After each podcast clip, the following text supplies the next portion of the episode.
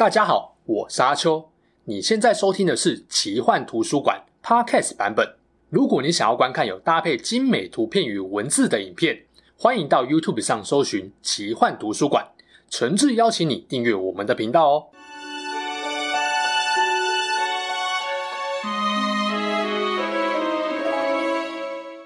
Hello，大家好，我是阿秋，来聊聊神秘奇幻的主题故事。今天又要来聊聊大家对于魔界电影常有的一个疑问，那就是为什么魔界要用哈比人当主角呢？有看电影就知道，哈比人就是一个与世无争、爱好和平、没有什么远大目标，只想在自己家园种种田、打打杂、吃饱睡、睡饱吃，安稳把田园生活过好过满的平凡种族。他们的身形比一般人类矮小，虽然行动灵活，但基本上没有什么战斗力。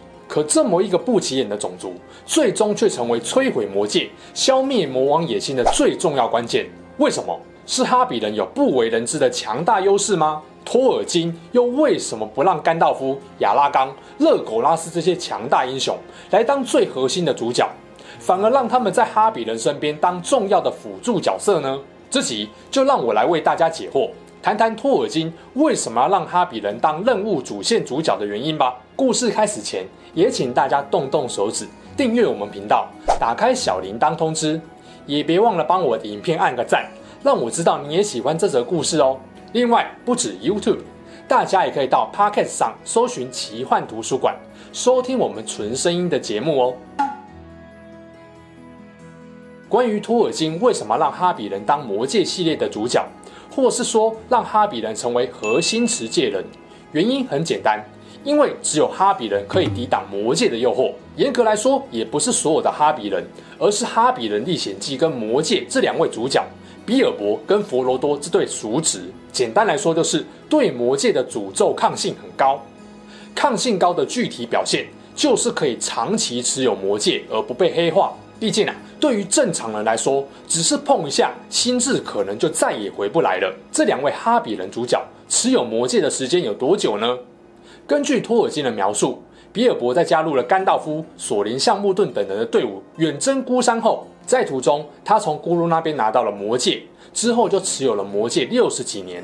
魔戒在他身上几乎没有负面影响，直到他老了才渐渐对他着迷。而佛罗多的话，按照电影剧情。从他拿到戒指到龙毁魔戒，大概一年多的时间。但老实说，小说里的佛罗多大概是三十岁拿到魔戒的，但等到了五十岁才踏出了毁灭魔界的旅程。也就是他其实也持有了魔戒二十几年，直到最后一刻才黑化。总之啊，能够长期持有魔戒而不被黑化的，在托尔金的小说里，也就只有这对哈比人叔侄了。至尊魔戒是贯穿电影《哈比人历险记》跟魔戒的关键道具。以魔戒来说就好，整个故事的核心就围绕在远征队要毁灭魔戒这条主线上。但远征队又为何要毁掉魔戒呢？因为至尊魔戒蛊惑人心的副作用太强大了。魔戒是个灌输了魔王索伦全部力量的戒指，虽然力量强大，但也能够轻易腐化生物的意志跟心灵。让持有人堕落，成为黑暗邪恶的一方。在这种情况下，除了不能把戒指戴在手上以外，想要不被至高处的索伦魔眼发现踪迹，就必须徒步跋山涉水，低调前往索伦的大本营魔多。而路途这么遥远，总要有个人负起保管戒指的责任吧？但如果这个保管者对魔戒的抗性不高，估计一拿到就直接黑化，反过来虐杀队友了。所以当然要找魔抗够高的人来保管。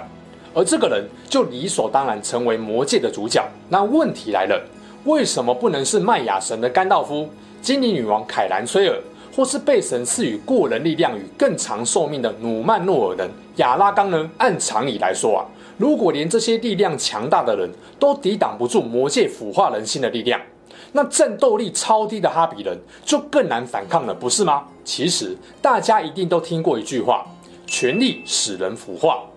当你有目的想要变强，或是想获得权力去做你想做的事情时，这种对力量的渴望就很容易蒙蔽心智。这点，魔界远征队旅途中已经有好几个差点 GG 的例子演给你看了。在魔界电影中，一开始甘道夫看到魔界的反应就跟看到鬼一样。你说是他不想要魔界吗？怎么可能？只要是拥有足够力量，或是对有想要靠强大力量完成某些目标的人来说，一定知道力量能够带来很多好处。我说的好处不一定是纯粹的自私自利哦，也可能包含用来消灭邪恶势力或改变不公平社会这种正义的好事。也就是说，甘道夫不是排斥魔戒的力量，而是排斥魔戒强大的副作用。他很清楚自己一旦接触到这个东西，很可能会变成新一代中土大陆的魔王。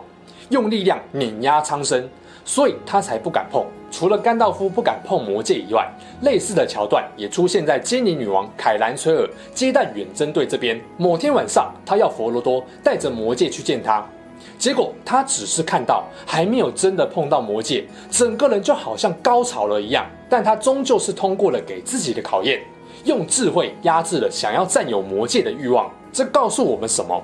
告诉我们，只要有力量。或想要拥有更多力量的人，几乎没有人抵挡得住魔戒的诱惑。诶，你说甘道夫跟精灵女王不就顶住了诱惑吗？但要知道哦，他们连戒指都还没碰到哦，只是用看的就差点被勾走了。所以只要不碰到就没事了吗？看看加入魔界远征队的波罗莫吧。波罗莫是刚铎王国摄政王的长子，他虽然是普通人类，但却是刚铎最厉害的战士。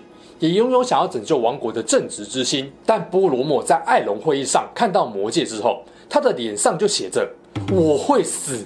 哎嘿，不是啦，是脸上就跟杰哥一样写着“我想要魔戒，让我看看”。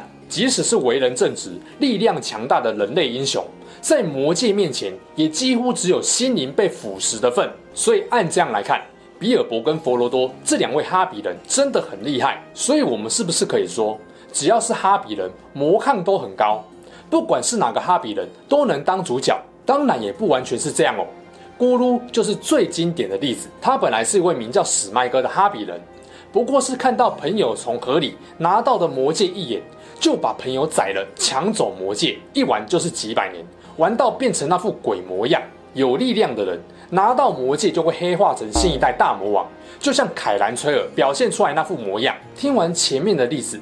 你就知道这对巴金斯叔侄有多厉害了。他们对魔戒的抗性确实异于常人，这也是为何甘道夫希望由佛罗多来保管戒指，因为他知道比尔博之后只能是也必须是佛罗多来持戒，换作是其他人都有极高的风险。所以不要说为什么主角是哈比人，应该说主角只能是哈比人。我知道有很多人。包含我第一次看魔戒电影，多少也有这种感觉。呃，佛罗多看起来就弱弱的，整趟远征之旅也常常需要队友保护，由他来执行龙毁魔戒的任务，难道不是一个冒险的决定吗？所以就有人吐槽佛罗多，说他在最后关键时刻居然黑化，要不是咕噜冲出来神救援，不小心跟着魔界同归于尽。恐怕中土大陆也是要 GG 的，甚至有更多人认为山姆才是真主角。还得出山姆才是能够从头到尾不被魔界蛊惑的人的说法。老实说啊，我如果是佛罗多，听到这些话，我肯定直接放弃任务，让中土大陆跟着自己一起死好了。老子这么辛苦，结果被你们闲成这样。要我说，我认为佛罗多绝对是魔界里面最勇敢、最厉害的人，没有之一。来跟大家说说为什么。第一个，阶下没有人要的死缺，每天心里都在受折磨。但佛罗多却把魔界这个没有人想接的烫手山芋接下来了，而且从佛罗多拿到魔戒那一刻起，甘道夫就很明白，让他知道魔戒是很危险的东西，是个连甘道夫他自己都不敢碰的东西呀、啊。稍微有点危机意识、稍微有点脑袋的人都知道，把这个东西带在自己的身边，根本是在找自己的麻烦。但佛罗多还是硬着头皮保管了，也勇敢遵照甘道夫的指示。把戒指送到瑞文戴尔。后来，波罗莫为了保护哈比人而战死。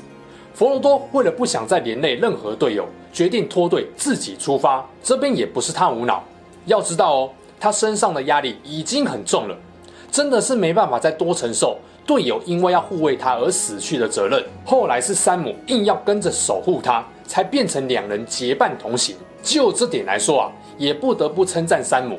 在护卫主人这条路上，他真的是居功绝伟。但如果要说山姆才是真主角，佛罗多只是个没用的咖，我觉得就本末倒置了。没有佛罗多扛任务在先，又怎么会有山姆发挥他忠诚的机会呢？第二，毁灭魔戒这一路上，扣掉心理压力，他身上受的伤真的没有少过。从一开始被戒灵一路追杀，到了风云顶上，直接挨了安格玛巫王一剑，这道魔窟剑刺的伤口是永远不会好的哦。除了这道伤，在瑞摩亚矿坑，佛罗多要挨了半兽人一枪，遇到咕噜后，被心怀不轨的咕噜骗到蜘蛛巢穴，还被尸罗咬到中毒，差点成了食物，最后还不幸被半兽人俘虏。可以说这段旅途中完全没好事，又饿又累，还险境不断，每一次都是九死一生。但其实只要佛罗多决定把魔戒丢掉，远离魔戒，就不用这么辛苦了。但为什么他这么坚持要完成任务呢？